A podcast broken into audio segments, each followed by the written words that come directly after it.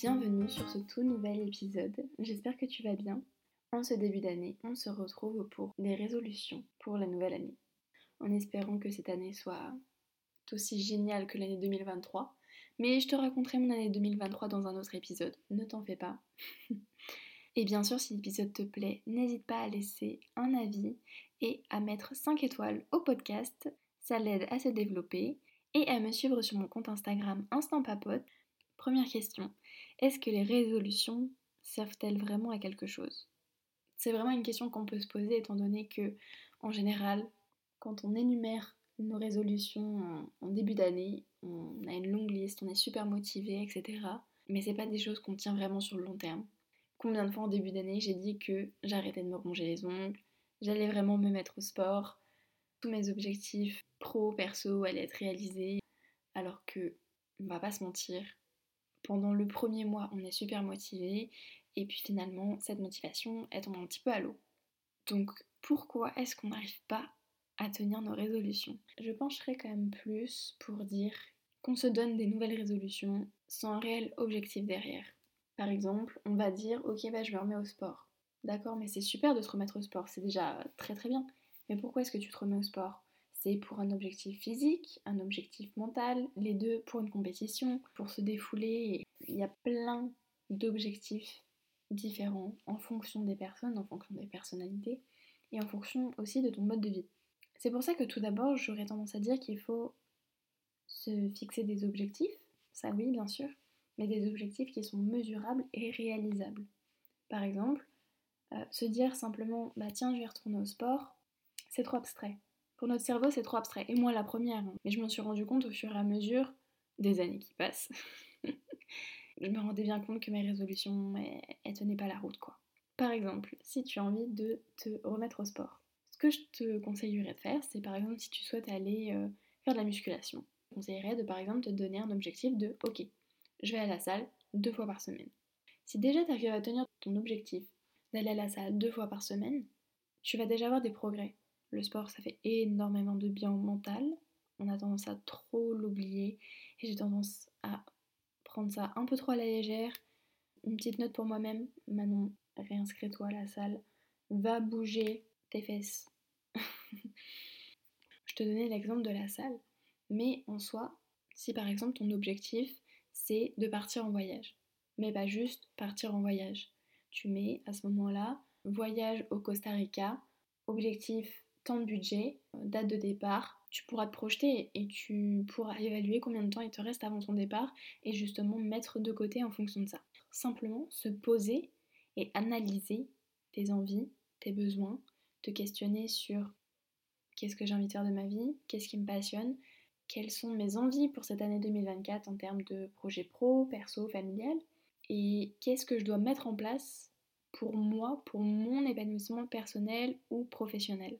Et je pense que vraiment, une fois que tu auras une réponse à toutes ces questions, tu seras déjà un peu plus apte à passer à l'étape suivante. Ensuite, une fois que tu as réussi justement à mettre tout sur papier, à te poser, vraiment prends-toi un moment pour...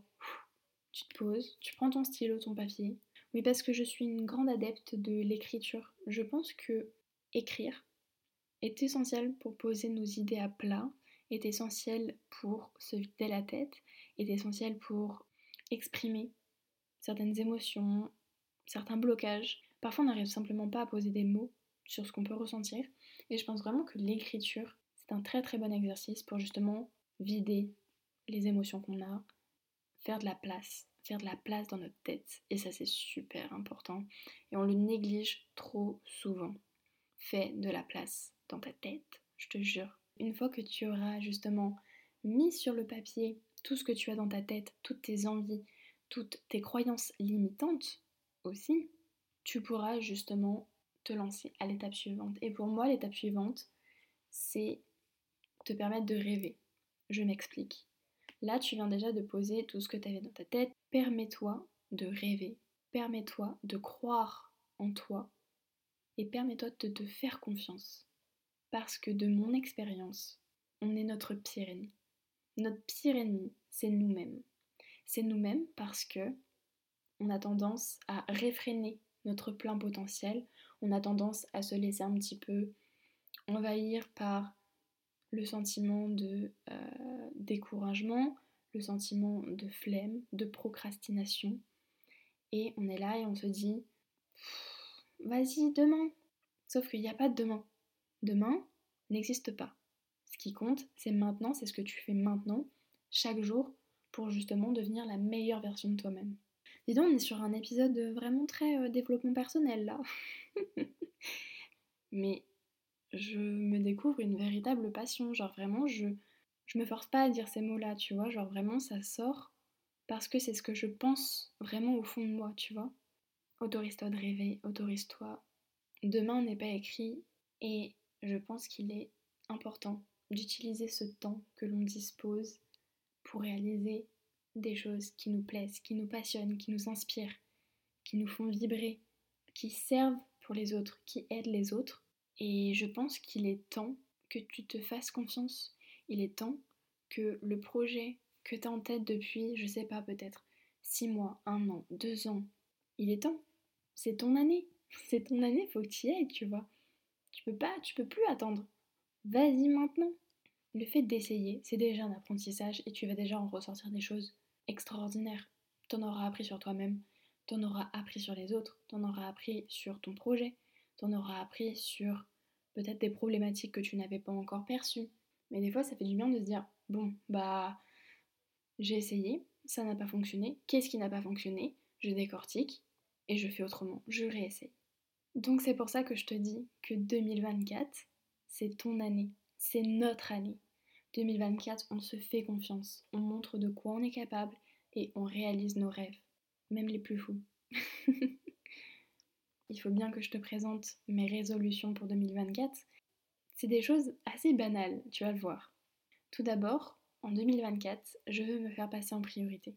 Attention, j'ouvre les parenthèses, ce n'est pas de l'égoïsme. C'est-à-dire que je décide d'explorer mon plein potentiel je décide de prioriser ma santé mentale, de prendre soin de moi.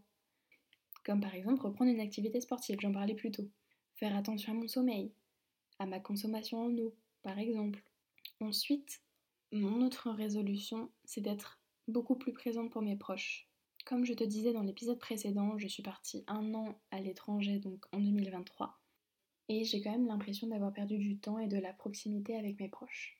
Donc en cette année 2024, j'ai décidé que je serais d'autant plus présente pour eux parce que en un an, les gens te manquent et les gens évoluent et les gens continuent leur vie, bien sûr, c'est normal. Et par exemple, tu te retrouves à manquer des, des événements que tu ne pourras jamais revivre. Par exemple, j'ai ma meilleure amie d'enfance qui est tombée enceinte, qui a vécu sa grossesse, qui a eu son bébé et je ne l'ai pas vue enceinte. Et ça, bah c'est dur. C'est dur parce que, attention, quand je suis partie, je savais pertinemment que j'allais rater des moments de vie avec mes proches, que peut-être ça allait m'éloigner de certaines relations. Je le savais tout ça. Mais quand tu le vis et que tu te dis, mince, j'assiste à tout ça, mais de loin, et je ne peux pas faire partie de ça, parce que la distance, et parce que, parce que même si on a les téléphones, et heureusement qu'on a les téléphones, les FaceTime, etc., une relation qui se base sur du virtuel est tout de même très différente d'une relation en face à face. Autre résolution, réaliser mes rêves professionnels. Tu dois bien te douter, ce podcast fait partie de mes rêves pour 2024. J'ai envie de partager avec les gens, j'ai envie de faire passer des messages, j'ai envie de peut-être parfois redonner un peu d'espoir ou de courage à des personnes qui voilà qui sont pas forcément bien, qui, qui se sentent un petit peu euh, un petit peu seules. Le podcast est fait pour ça. Si tu as besoin de venir parler, n'hésite pas. Si tu as besoin d'une oreille attentive, n'hésite pas. Et justement, j'ai envie que ce podcast soit une safe place, soit un petit cocon où chacun se sente suffisamment à l'aise pour venir parler si elle en a besoin. Je compte bien sûr réaliser plein d'autres choses pour cette année. On a dit, l'a dit, 2024, c'est notre année. En tout cas, j'espère que cet épisode t'aura plu, que peut-être il t'aura fait rigoler, que peut-être tu auras juste esquissé un sourire, on ne sait pas. Mais en tout cas, sache que si tu as besoin d'une écoute, si tu as besoin de parler ou même si tu as des questions, n'hésite pas, mes DM sont ouverts, instant papote. Et si l'épisode t'a plu, n'hésite pas à laisser un petit avis et mettre 5 étoiles au podcast. Ça permet de le mettre en avant. Et je te souhaite une bonne année 2024.